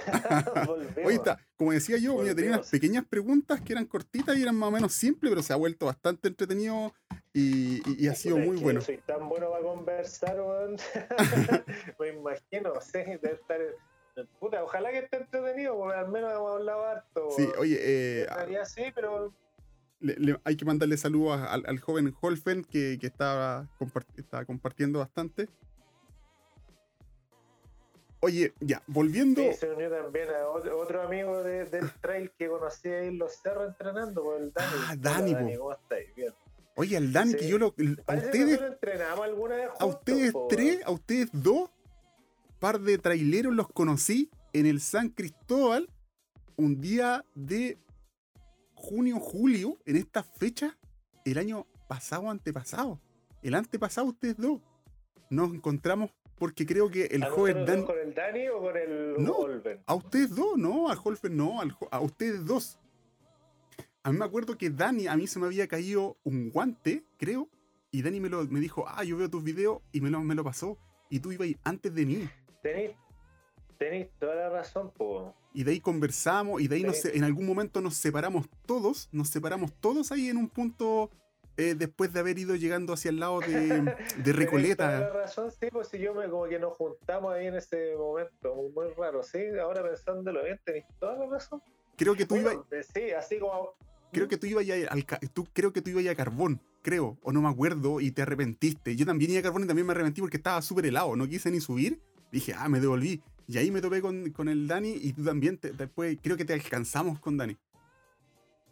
Sí, pues sí, parece que después nos quedamos, o sea, como que seguimos corriendo y todo el rollo. Sí, sí. Estuvo bien entretenido. Bueno, así como esa historia aguda, con unas cuantas de, corredores, sobre todo el cerro. Yo creo que una de las cosas bonitas que me, que me ha dado también correr, ya que hablamos de lo positivo y lo. Eh, sobre todo, hablemos de lo positivo, eh, es, eh, ¿cómo se llama? Conocer gente. sí, sí. Gente y, gente buena y buena onda, ¿cachai? Como también buena energía y como que compartió experiencia y además compartí eso como de alguna otra manera una pasión común, ¿cachai? Eh, bien entretenido, bien interesante como se, como se ha dado, al menos para mí también, el, enfrentarme al mundo del trail, porque también, pues así como te comenté, de la evolución o cambios deportivos, en un momento eh, me fui, claro, primero partí corriendo en cemento, corrí maratones, primero, caché como que mi primer gran, bueno, objetivo era correr una maratón. Después fue correr dos maratones al año. Y después fue correr tres maratones al año. Eh, claro, y así como que después, bueno, la calle me empezó a bueno, mi hermano también empezó a correr trail, así como uh, también siempre como que me lleva a la delantera en todo sentido deportivo, y ese bueno empezó, había empezado a correr trail como un año o dos años antes y también pues, después de correr calle, harto raro. Y caché también, pues así como que se pegó otro cambio, y se apasionó caleta y después este buen me llevó a correr los cerros, caché, tampoco. Y, también pues empecé a conocer más gente, después yo empecé a correr en los cerros y ahí de, a poco me fui metiendo como en el mundo del trail. Y caché que bueno, desde luego, hoy si tú me preguntas a mí, yo prefiero mil veces correr trail que calle. ¿Cachai? Me gusta caleta la calle, sí, me encanta. Sí, te, puedo decir que me gusta mucho. Eh, pero, o sea, si tú me das a elegir hoy en día, claramente corro trail. ¿Cachai? Y además que te entrega otra cosa, la ultra distancia. En calle no sé si al menos no sé si hay carreras de ultra ultra largo. Sería muy raro. ¿El largo tú me decís de un punto a otro punto? En, claro, o, puede ser un circuito porque no necesariamente, pero así, o sea, tenéis maratón, yo no sé si, parece que hay uno como el, el 24 horas. Esa que corrió, claro, una cosa por el estilo, pero, o sea, no sé si de un punto a otro punto, pero sí puede ser un, circuito, pero es como el, esto de, de Grecia, de, hecho, donde eh, nace Maratón, ¿cachai? Que esa weá también, pues era como toda esa, esa distancia y hay unos ultras más parece como son de 100 kilómetros, como por calle, pero mezcla otras weas, pero en plano al menos, entre comillas. Eh, pero el asunto es que, claro, eh, yo creo que a mí igual lo que me empezó a gustar más la distancia larga, así como someterte a ese... Mira, a ese esfuerzo físico por un tiempo mucho más prolongado de lo normal. Mira, yo no recuerdo bien, pero yo para, para poder hablar con la gente siempre suelo como interiorizarme bien de lo que, de lo que hacen, cómo corren, si, si, están, eh, si están entrenando con alguien. ¿Ya? Eh, por ejemplo, tengo la, quiero conversar con, con, un muchacho que se llama Juan Encina, que, que es un corredor más que destacado, que tiene unos tiempazos gigantescos. Gigantesco, con decirte que tiene una carrera, Juan Encina, que, que se, se llama eh, Lican Ray Villarrica, que son 70 kilómetros, que lo hizo en 4 horas con 35. pero, pero ese es un caso. Un, caso excepcional ese. ¿Qué querés que te diga? Me, puedo sacar el sombrero. Impresionante su tiempo. Un caso excepcional, pero lo que voy yo es que mm, estaba, no sé si estoy bien o, no, pero creo que en las primeras eh, maratones de Santiago, eh, creo, puede que me equivoque, pero es lo que leí, pero tendría que releerlo. Prefiero equivocarme y no arriesgarme antes de dejarlo ahí. Creo que se partía, por ejemplo, por decirte, se partía en, eh, en la moneda, ¿ya? Pero se terminaba la maratón en el, en el elipse del Parque O'Higgins. Ya. ¿Cachai? Entonces esa es una carrera que antiguamente eh, daba, daba un punto a otro punto, por decir una forma. Ya. Sí, claro, pero como te digo, mira, dentro de todo en calle no, no recuerdo tampoco, pero la cosa es que, eh, ah, pero sí, pues, eh, ¿cómo se llama? Costa Pacífico al menos yo corro, pero o sea, estamos a lo que voy es que ah. en términos de ultra, pero en, maratón sí, pues hay hartos, circuitos que no, nunca se cruzan, o sea, como que partí en un lugar y después termina ahí en otro. Claro. ¿Cachai? Como Costa Pacífico. Costa Pacífico también es una carrera que a mí me encanta. De hecho, la corrido tres veces. ¿Ya? Eh, eh, es más, Costa Pacífico fue la única eh, maratón donde saqué podio. La verdad. No tenía eso en consideración. Sí, sí, saqué, podio por, categoría el año 2018. Del 2018 fue. Ah, no hace tanto. Buena.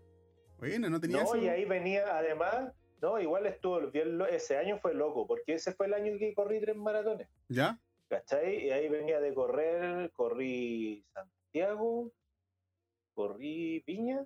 ¿Ya? Viña, ¿cierto? Sí, Viña. Y después corrí Costa Pacífico en diciembre. Y claro, no tampoco venía tan bien físicamente, además que antes me había, ah, ¿sabéis lo que me pasó? Había mm, corrido el Endurance los 50. No, no, ahí corrí los 20. ¿Era? La distancia más menor de esa 10, era 10, 21, 50, 80 y 160. 21. No, corrí 21. Corrí 21.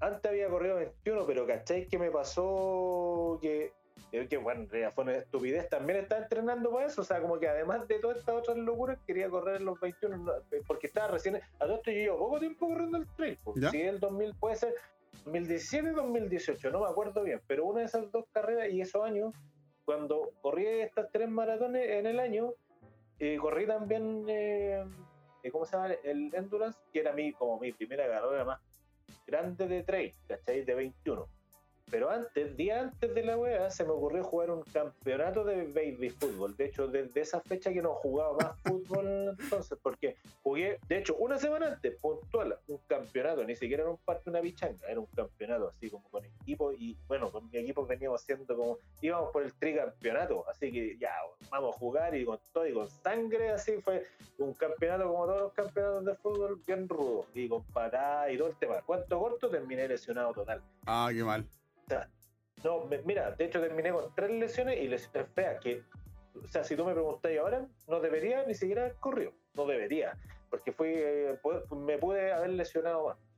Me quince pie, me fisuré una, eh, dice el Olven 2017, entonces esa fecha fue, claro, porque corrimos juntos, sí, ese el 2017, claro, y además ya veníamos entrenando con los chiquillos, ya los conocía.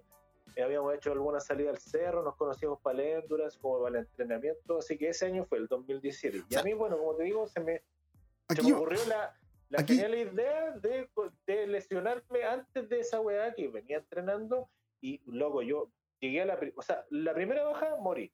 como que llegamos arriba, bajé y ya el 15 ya tenía suelto el elástico del pie y no, me 15 en la primera bajada mal y de ahí fue todo un padecimiento, la pasé horrible, sufrí mucho esa carrera, la recuerdo muy mal por lo mismo, pero en realidad también fue un aprendizaje para decir, weón, no podéis ser tan pavo de jugar a la pelota una semana antes y preparaste tanto rato para una carrera, ¿cachai? Como tan weón, ir a jugar un campeonato. Desde ahí entonces, de hecho, opté también por no jugar a la pelota. ¿Cachai? Y, desde entonces que no juego fútbol, no estoy jugando nada de fútbol porque preferí cuidarme las pies eh, para correr. Pues porque no, son deportes, creo yo, compatibles. suele pasar, suele pasar, ¿ah? suele pasar mucho. Yo, por ejemplo, cuando me lesioné el año pasado pre-Endurance Challenge, fue cuando hice un entrenamiento así, pero porque quise salir. Eh, dije voy a salir de mi casa, como yo vivo cerca del Cerro San Cristóbal, ahí junto con Holfen, que nunca nos hemos topado para salir juntos.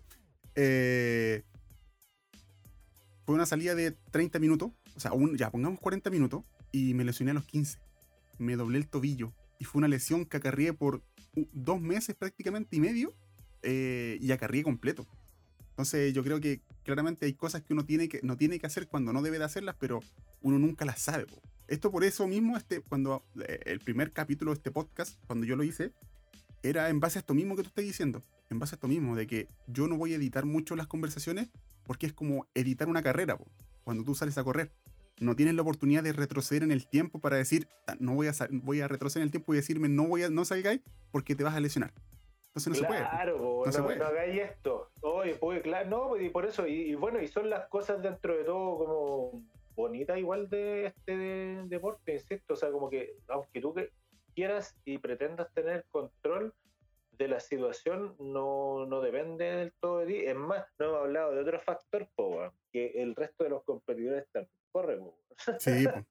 ¿Cachai? Y ahí te encontráis con los weones, gente talentosa, gente que tiene, o sea, cuando hablo de talento es que, insisto, o sea, es de manera natural, sin siquiera, o sea, y que incluso, bueno, están explotando ese talento que tienen entrenadores, son disciplinados y que se dedican eh, profesional o casi profesionalmente a la disciplina, ¿cachai? Entendiendo el contexto de Chile que son no muchos ah, en este caso, y no son muchos, bueno, en general podríamos hablar de nuestro, eh, ¿cómo se llama? Eh, equipo, nuestra selección, por ejemplo, en el caso del trail, eh, y unos cuantos más, pero andan por ahí, ¿cachai? Pero volvemos a lo mismo, o sea, ellos se dedican de una forma profesional a la chilena.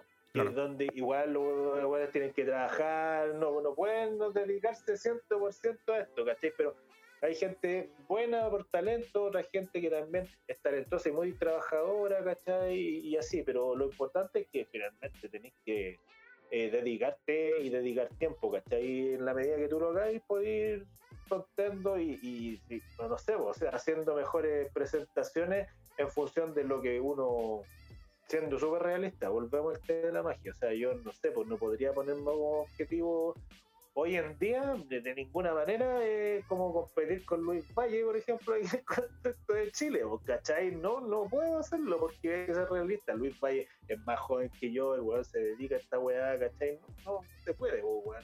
Eh, pero sí puedo tratar de hacer lo mejor posible para yo en mi, en mi condición ir superando mis propios límites, ¿cachai? Y expandirlo de alguna otra manera. En distintos sentidos, tiempo, eh, distancia. A ver, es lo mismo, mira, es lo mismo, te voy a contradecir un poco. No sé si es contradicción, pero, pero mostrarte un poco de, anécdotas que estuve leyendo con respecto a lo mismo. Cuando estuve investigando nuevamente Juan Encina, estuve viendo que corrió en varias carreras distintas. Eh, y una de las carreras que corrió fue, creo que fue en el Fort Desert, que son carreras en cuatro desiertos distintos. Y en una de estas, este compadre, a ver, lo estoy buscando en internet, una de estas fue una carrera en Mongolia, creo que fue, en, el área de Asia, ¿ya? Y eh, Juan salió tercero, ¿cachai? O sea, salir tercero en una carrera internacional eh, es súper bueno, independiente del país del que sea, ¿cachai? Pero eh, salió tercero Juan Encina, salió cuarto Dean Carnaces, ¿cachai quién es Dean Carnaces? Un corredor que vino Endurance Challenge, que un ultramaratonista. Pero y, que y, que fue de NF, Y que fue de NF, pero. que pero, vino Endurance Challenge y fue de NF, por ejemplo. Pero. con, eso te digo todo. Y yo, y yo terminé. pero. misma carrera. Pero, ¿sabéis qué? ¿Sabéis qué? Y lo más curioso que a mí me pareció, un tipo que no encontré por ningún lado, que se llama Pablo Lambert. ¿Quién diablo es Pablo Lambert? Hasta yo ahí no sabía quién era, pero un tipo que salió cuarto, quinto en esa carrera, en el Ford Desert. Y es un tipo que, que compadre, para salir cuarto, después de, de, de Dean Carnaces, es que tenía una, un nivel eh, superlativo de, cuerpo, y este compadre eh, eh, comenzó a correr a los 33. ¿Cachai? Y obtuvo muy buenos resultados. Entonces, yo creo que claramente va en el biotipo muscular que en relación a si lo sabía explotar, yo creo que podéis subir rápidamente. Y yo no voy a decir que le vaya a ganar, por ejemplo, a un Luis Valle, que a nivel nacional creo que está entre los primeros tres, siempre se mantiene entre los primeros tres, independiente de la carrera que vaya. Para mí el mejor, Entonces. para mí no tiene mucha competencia en Chile Luis Valle, ni siquiera, así con eso pero. Entonces, es lo que yo veo. Claro, porque yo creo que dentro, dentro de lo nacional tampoco se ha hecho como una pausa para decir qué corredor es bueno para qué kilometraje. ¿Cachai? Porque siempre finalmente, ¿qué corredor es bueno para los 160?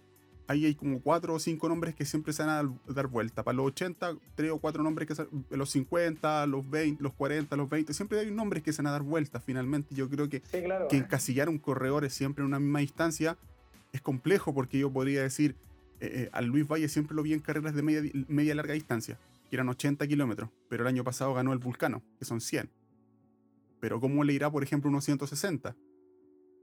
Porque hay que tener, yo creo que sí, pues, diferente. Capaz que incluso le, le, pueda ir, le pueda ir mejor, no sé, porque debería probar, pero a eso voy. Que, mira, en el ejemplo que viste, ya sí, pues puede que haya ganado y haya sido un perfecto desconocido, pero el weón, o sea, yo sin saberlo, no, es como, no sé, eh, eh, Juanito Pérez se puso el traje y fue a correr el cerro y hizo esta weá porque su biotipo lo, se lo permitió. Yo creo que sí, de, seguro. Estamos súper claros en eso y a eso me refería como con talento y como condiciones naturales nada ya sea por un tema social y geográfico incluso, eh, o bien por un tema como el biotipo. Eh, pero eso no te va a permitir ganar una carrera porque necesitáis igual experiencia. Sí. Podéis ser muy talentoso, pero necesitáis rodaje, necesitáis kilómetros para ganar eso. Y eso no se gana de la noche a la mañana. O sea, el lugar aunque tú no lo hayas conocido, no era un perfecto desconocido. Juan se partió en lo de, eh, de alguna otra manera también entrenando y debe haber venido también,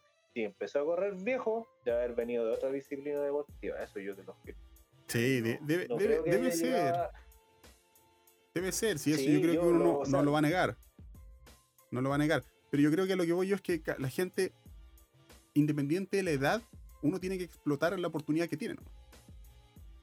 Claro, no, sí, en eso estamos total y absolutamente de acuerdo. Yo, o sea, si tú me preguntáis, ¿recomiendo correr? Sí. ¿Y en qué edad? A cualquiera. ¿Cachai? O sea, si tenéis 80 años y podéis correr, te podéis el trasero a correr, corre. Eh, bacán. Pero se lo recomiendo a todo el mundo, desde apenas empecé a caminar hasta que no debo los pies.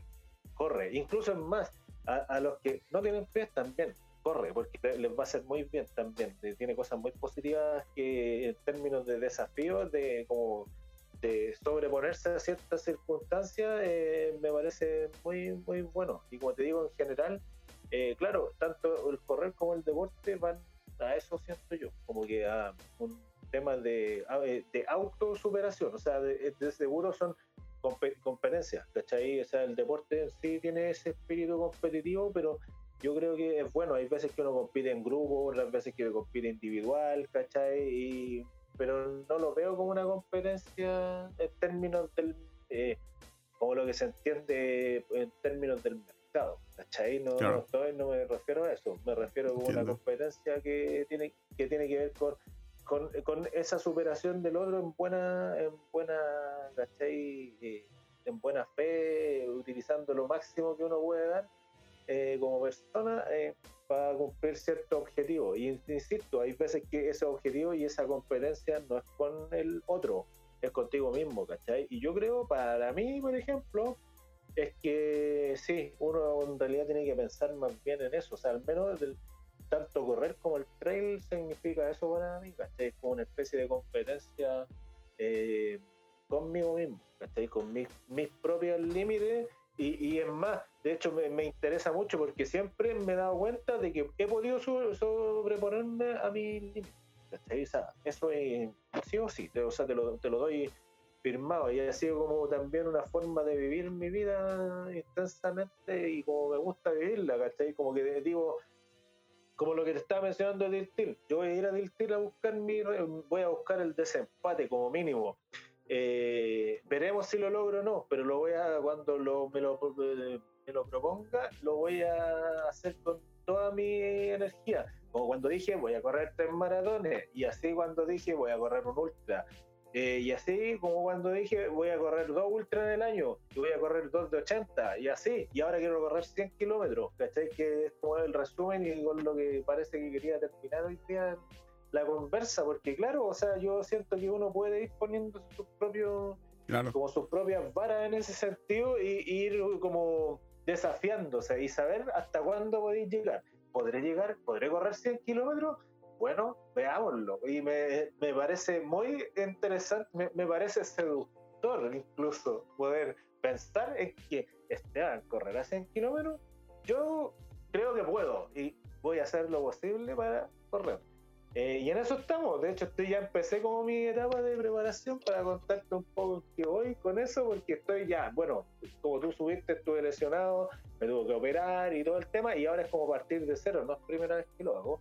Eh, pero es partir todo de cero y estoy ahora como en proceso nuevo, eh, bien interesante, es como partir cuando te dije que corrí dos kilómetros, weón, y que también he hecho mierda, estoy me siento hoy más o menos así, un poco mejor, es como, voy como cuando corrí cinco kilómetros, podemos decirlo así, eh, pero voy a empezar todo de cero, pero mi objetivo hoy es correr 100 kilómetros y lo voy a hacer el próximo año y ya estoy preparándome para eso, O sea, yo hoy en día te puedo decir qué es lo que quiero el próximo año en términos deportivos, y eso es correr 100 kilómetros y voy a correr la gran travesía, ¿cachai? Así que, era lo que quería hacer este año, pero insisto, por temas de lesiones, la pandemia y no sé qué, cuántas otras cosas más que se pusieron en el camino, no se pudieron, pero nada, es mi objetivo y va a ser mi único objetivo de aquí en más. Si corro otra cosa, perfecto, será un anexo, pero yo me voy a preparar para que el próximo año, en mayo, si no me equivoco, que es la nueva fecha de la Gran Travesía, eh, pueda correr esos 100 kilómetros bien, mal, más o menos, veremos, porque siempre esas primeras, o sea, siempre pienso que en una primera carrera tenéis que ir viendo cómo va el asunto, ¿cachai? Cómo te sentís, uno puede preparar todo el tema. Por ejemplo, para mí fue muy, muy diferente correr mi primer 80 que los segundos que fueron el mismo año, pero hubo un desfase y un aprendizaje que no tenía con el, con, con el primer, con la primera experiencia, por lo tanto siempre en la primera es como que eh, para mí al menos es lo importante terminar, sobre todo en las distancias tan largas, ¿cachai? Como que el objetivo siempre para mí va a ser terminar primero y terminar en la posición más arriba posible, ojalá. Eh, sería lo ideal, ¿cachai? Pero eso hay que ver porque también en las distancias más como que pasa eso, eh, y lo he ido descubriendo, que en la medida, no sé, en las carreras de 5K hay, puta, bueno, mil personas, 20, no, 20 mil personas corriendo en una calle, weón, te cuesta correr, están todos avanzando. En las mientras más está la carrera y más difícil, hay menos gente y tenéis más posibilidades de ganar. Y no todos lo hacen, ¿cachai? Es como que más de, es, feo hablar de selecto, pero en realidad como que igual te pone en una situación donde tú sabes que no, no cualquier persona corre 80 kilómetros. De hecho, todos los que hemos corrido, ¿sabes? Tanto tú como yo, o sea, estamos bien, estamos muy bien mentalmente. Yo creo que no es el problema, pero en realidad la gente nos ve como locos, ¿cachai? Y que, bueno, ¿por qué corren 80 kilómetros? Somos nosotros los únicos que encontramos que estamos bien, que estamos bien, y yo creo que estamos muy bien. Esto es como cuando. Pero el tema. Disculpa, esto es como cuando. Eh, en algún momento lo dije, esto es como cuando uno se compra el primer auto. Claro, tú compraste el primer auto eh, o partiste de tu primera carrera, eh, pasó el tiempo y hiciste un auto un poquito mejor. Entonces optaste a seguir avanzando y optaste una carrera más larga, a 10 kilómetros. Después optaste una carrera un poquito más larga porque tu entrenamiento y tus ganas se vieron reflejadas en que tenías más necesidades y partías los 20 kilómetros.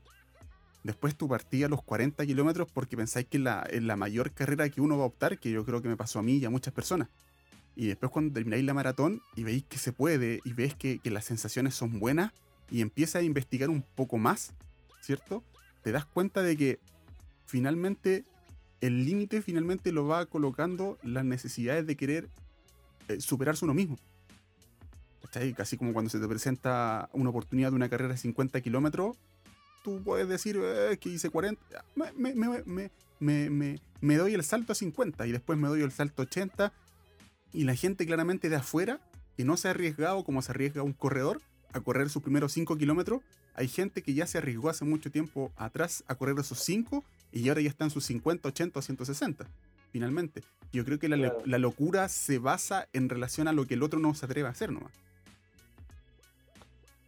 De, seguro sí, yo tengo súper claro, porque sí, es verdad.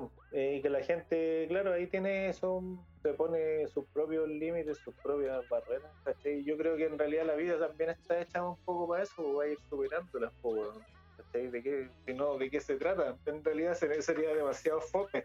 Eh, por lo mismo, sí, yo creo que en realidad yo por eso también admiro mucho a toda la gente que corre, sobre todo como los que corren muy rápido y los que corren mucha mucha distancia me merecen todo mi respeto porque también sé que en eso hay caleta de trabajo, tiempo, esfuerzo y pasión y ganas por esto, por cómo tratar de, de que sea mejor el, el asunto, ¿cachai? Como, como de alguna otra de alguna otra forma poder superarse y también poder superar a otros que están en la misma que ellos, ¿cachai? Y sin un que también ahí nos encontramos con otro tema, así como que el deporte, volvemos al tema competitivo, entendiendo que no los parámetros del mercado en términos de competencia.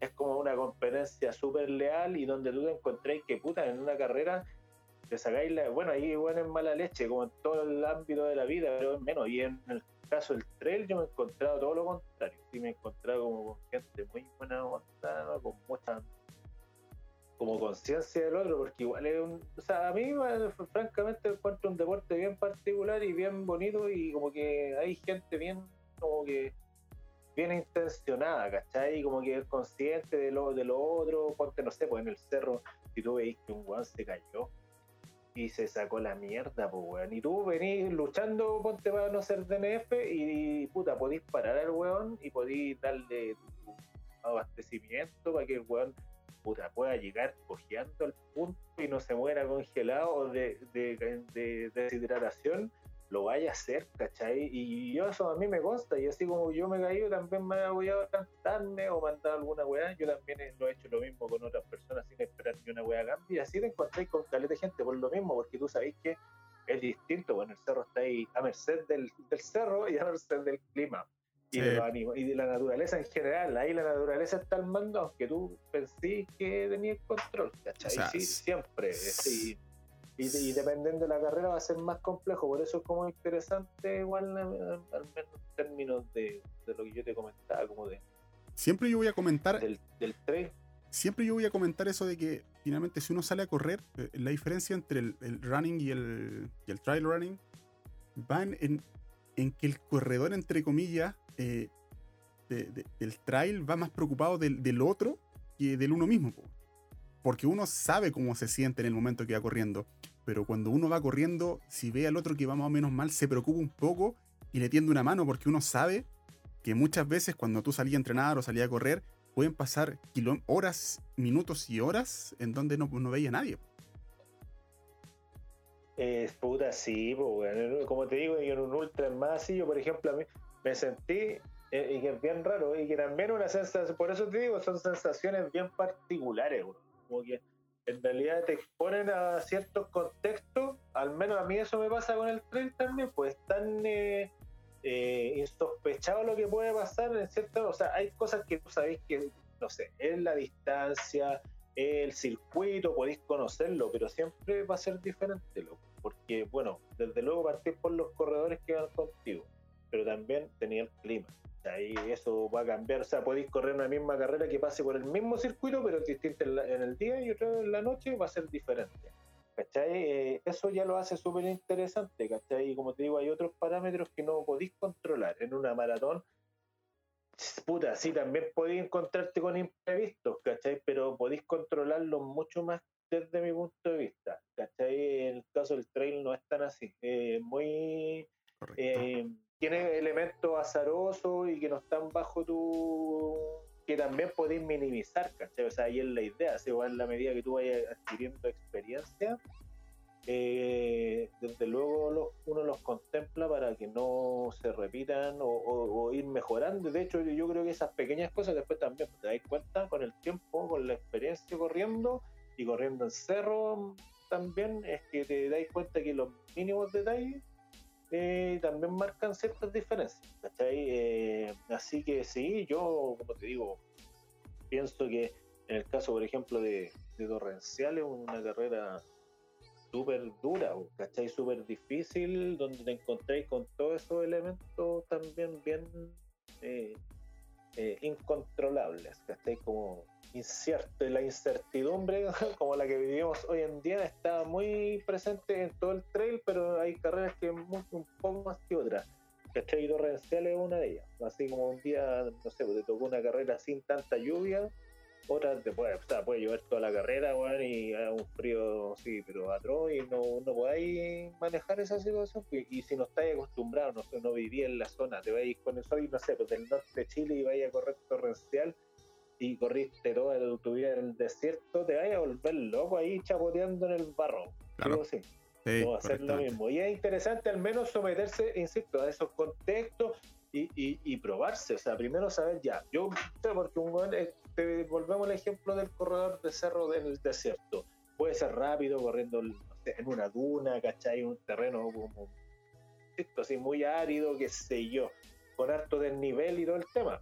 Pero lo ponía a correr en barro, como en torrencial, y el buen va a patinar y no va a poder desarrollar su máxima capacidad. Y eso igual es desafiante, ¿cachai?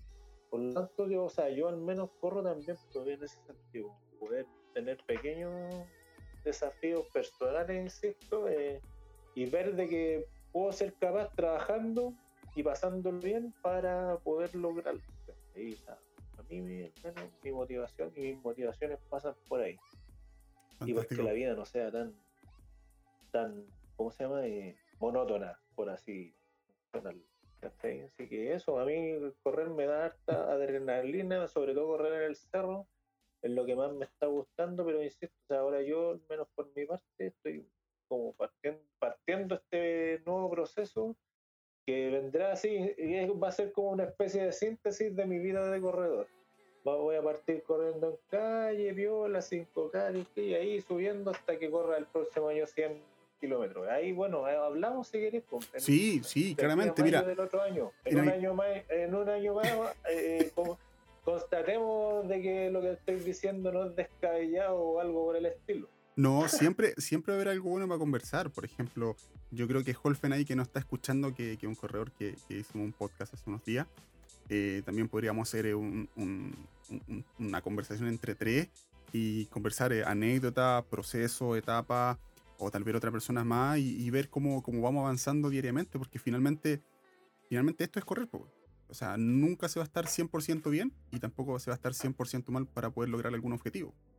Y, no porque cuando uno logra un objetivo hay que darle la oportunidad o, el espacio para poder conversar con otra persona. Si al final y al cabo, si corriste tus primeros 5 kilómetros, cuando saliste de una lesión, ya es un logro gigantesco. Y yo creo que cuando corres esos 5 kilómetros después de haber salido una lesión, es más meritorio y tiene una mayor connotación que haber terminado 100 kilómetros. porque ya haberse atrevido a, correr una carrera de 5 kilómetros después de una lesión es valiosísimo porque tú no sabes si después de esa lesión podías volver a correr o podías volver a salir. Claro, no, de seguro, o sea, hay que de alguna u otra manera también insisto, o sea, ya sea las lesiones, es que la, también es bien cliché, pero es como, la, es como correr, es como la vida. Eso igual es sobreponerse a la adversidad, pues si la vida está llena de eso, nos va poniendo obstáculos y hay que de alguna u otra manera ir, ir fronteándolo y, y nada, así como con todo, hay que darle cara a la vida. claro que sí. Así que ya, ya correr es lo, es lo mismo, ¿cachai? Insisto, si te dejáis, ya, si yo me hubiera lesionado, y en realidad igual ahora en esta pasada también me, como que me pasó, sí, claro, pero a lo que voy es que si yo dijera ya, y, como que me voy a rendir y voy a desistir de algo que me guste, no sé qué, es como que uno se echa a morir. Claro. Y lo mismo pasa en el correr, o sea, si te lesionaste, te lesionaste tienes que volver, no, pues no, no queda, no queda si uno lo quiere, pues si no es como adiós. Oye Esteban, muchísimas gracias por el tiempo, eh, por la oportunidad para conversar. Eh, y espero que nos podamos ver luego, luego ahí en el cerro o en alguna calle para poder correr, conversar y compartir. Sí, pues estaría súper bueno, así que bueno, yo creo que todos estamos anhelando un poco eso, volver a, salir en primer lugar y ojalá salir a la naturaleza, se echa mucho de menos el cerrito, yo creo que una de las primeras cosas que haré es salir a, pasear al aire libre, a un cerro, no sé, trekking, lo que sea pero quiero mucha, mucha naturaleza en lo que se viene, ojalá cuando ya se esté desconfinando todo y estemos seguros. Claro que sí. Así que eso, cuídate y te dejo un abrazo también. ya, pues, a este hablamos, que esté bien, un gusto. Chao. Igual, chao. Eh, bueno, muchas gracias chicos por haber eh, escuchado este podcast, este vídeo también y, y nada, bueno, en algún momento tendremos otra, otra conversación con otro corredor para que comparta sus historias comparta sus logros, sus metas, sus triunfos y lo que él quiera, quiera hablar y, compartir. Eh, kilómetros y metas eh, en el Instagram eh, para que puedan hacer sus comentarios, sus preguntas y, proponer algún tema y algún corredor con el cual se pueda, se pueda compartir. chicos, ánimo, suerte y nos vemos.